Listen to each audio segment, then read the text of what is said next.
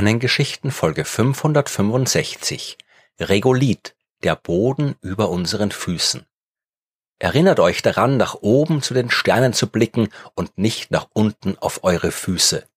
Das hat Stephen Hawking in seiner letzten Videobotschaft kurz vor seinem Tod im März 2018 gesagt und ich kann dem Zitat natürlich nur zustimmen. Allerdings kann es sich durchaus auch lohnen, nach unten auf die Füße zu schauen. Ganz besonders dann, wenn diese Füße nicht auf der Erde stehen, sondern auf dem Boden eines anderen Himmelskörpers. Und genau das ist das Thema dieser Folge der Sternengeschichten. Es geht um den Boden über unseren Füßen, den Boden anderer Himmelskörper und ganz besonders um den Boden des Monds. Dort sind ja tatsächlich schon menschliche Füße gestanden. Und vielleicht fragt sich jetzt der eine oder die andere, okay, schön und gut, aber was soll man da groß erzählen können? Boden ist Boden, egal ob auf der Erde, dem Mond oder dem Mars oder sonst wo. Am Mond ist der Boden halt grau und ohne Pflanzen und man braucht den Raumanzug, wenn man drauf rumlaufen will. Aber was soll da eine ganze Podcast-Folge füllen? Naja, so einfach ist die Sache nicht. Nehmen wir den Mond. Als in den 1960er Jahren die ersten Versuche gemacht worden sind, dort zu landen, zuerst mit Raumsonden und dann später auch mit Raumkapseln, aus denen Menschen aussteigen sollten, da war man sich nicht wirklich sicher, was einen dort erwarten würde. Man hat zum Beispiel befürchtet, dass das Apollo 11 Raumschiff, aus dem dann Neil Armstrong und Buzz Aldrin ausgestiegen sind, dass dieses Raumschiff nicht landen, sondern einfach im Boden in einer meterdicken Schicht aus lockerem Staub versinken könnte. Das klingt komisch, aber wir müssen uns nur mal überlegen, was Boden eigentlich sein soll. Weil wenn man das genau wissen will, ist das eine ziemlich komplexe Angelegenheit. Auf der Erde ist da zuerst mal die Gesteinskruste des Planeten, aber als Boden bezeichnet man eigentlich nur die alleroberste Schicht dieser Kruste. Und wie die beschaffen ist, hängt ganz deutlich von den Eigenschaften des Planeten selbst ab. Lassen wir mal die Stellen beiseite, an denen die Erdoberfläche tatsächlich aus nacktem Gestein besteht, Gebirge und sowas. Dann ist die Beschaffenheit des restlichen Bodens vereinfacht gesagt durch die Anwesenheit von Leben, Wasser und Wetter geprägt. Wind und Wetter erodieren das Gestein, zerbröckeln es, Flüsse transportieren diese Stücke durch die Gegend und wir kriegen zum Beispiel Boden, der aus Sand besteht. Oder wir kriegen die Art vom Boden, die wir Erde nennen, wenn Pflanzen, Tiere und Mikroorganismen darin leben und mit ihrem Stoffwechsel das Gestein langsam aber sicher zu Erdboden machen. Aber auf dem Mond gibt's kein Wetter, da gibt's kein fliegendes Wasser, es gibt keine Lebewesen. Wieso sollte man dort etwas anderes finden als Gestein? Man kann ja auch schon mit kleinen Teleskopen sehen, dass dort überall Krater sind und in meterdicken Staubschichten kriegt man keine Krater. Aber wie ich schon gesagt habe, so einfach ist das nicht. Ja, am Mond sind Krater, aber genau diese Krater sagen uns, dass auf dem Mond im Lauf der Zeit jede Menge Asteroiden eingeschlagen haben. Und noch mehr, wir wissen, dass der Mond keine Atmosphäre hat, so wie die Erde. Und die Erdatmosphäre sorgt dafür, dass nur die sehr großen Felsbrocken aus dem All auf dem Erdboden einschlagen können. Die kleineren, die brechen in der Atmosphäre auseinander. Auf dem Mond passiert das nicht. Alles, was aus dem All kommt, kommt auch bis zur Mondoberfläche durch und trifft dort mit Geschwindigkeiten bis zu 25 Kilometer pro Sekunde auf. Große Asteroide, die große Krater schlagen ebenso wie winzige interplanetare Gesteinsbrocken und Staubkörnchen, die nur ein paar Zentimeter oder Millimeter groß sind aber auch die verursachen Krater. Kleine Krater, aber eben trotzdem Krater, weil nichts da ist, was sie bremst. Und dann gibt's auch noch die kosmische Strahlung, also vor allem die geladenen Teilchen, die die Sonne aus ihren äußersten Schichten hinaus ins All schleudert. Auch davor schützt uns auf der Erde die Erdatmosphäre. Der Mond dagegen wird voll davon getroffen und auch diese kosmische Strahlung kann Prozesse, chemische Prozesse auslösen, die das Gestein der Mondoberfläche verwittern. Wir haben also den Mond mit einer felsigen Oberfläche und ohne schützende Atmosphäre. Die Mondoberfläche ist seit viereinhalb Milliarden Jahren dem Bombardement von Asteroiden und kosmischer Strahlung ausgesetzt. Was passiert mit Felsen, wenn man sie ein paar Milliarden Jahre lang mit großen und kleinen Hämmern bearbeitet? Sie werden zu Staub. Die Frage, die man sich in den 1960er Jahren gestellt hat, war die nach der Dicke dieser Staubschicht. Es war klar, dass der Mond nicht komplett mit Staub bedeckt ist. Es gab ja auch Regionen mit festerem Gestein. Es gibt die Krater, ein bisschen so wie die Gebirge bei uns auf der Erde. Es waren überall auch riesige Felsbrocken, die man sehen konnte. Aber das waren genau die Gegenden, in denen man eigentlich nicht landen wollte.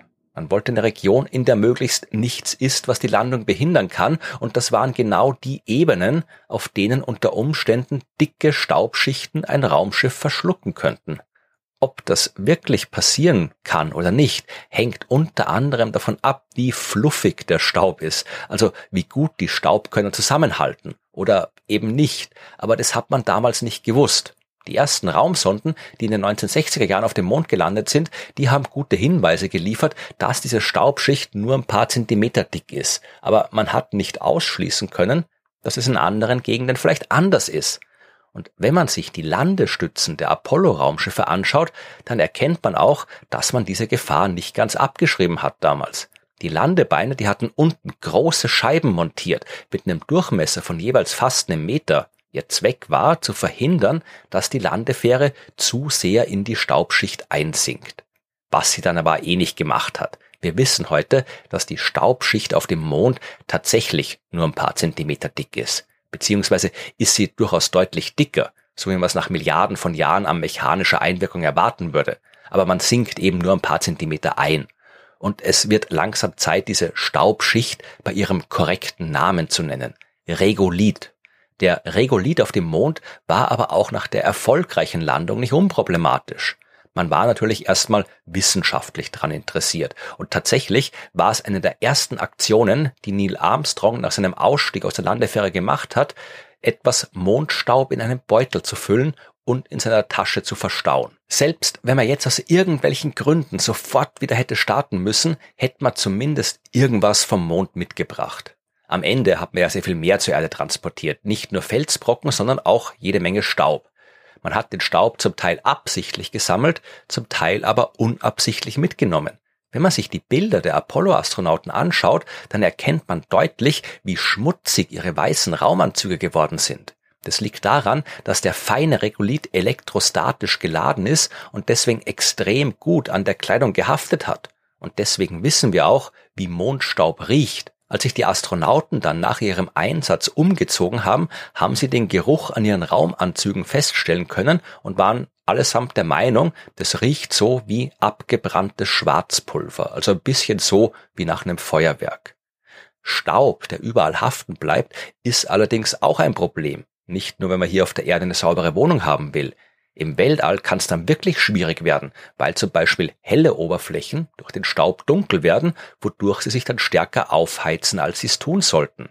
Die Staubkörner auf dem Mond, die werden auch nicht durch Wind und Wetter abgeschliffen und sind zum Teil recht kantig und deswegen besonders gut darin, Oberflächen und andere Komponenten durch Abrieb zu schädigen. Genauso wie sie die Lunge und den Rest des Körpers eines Menschen schädigen können, wenn dieser Mensch den Staub einatmet. Und auch das ist beim Mondstaub gefährlicher als bei irdischem Staub.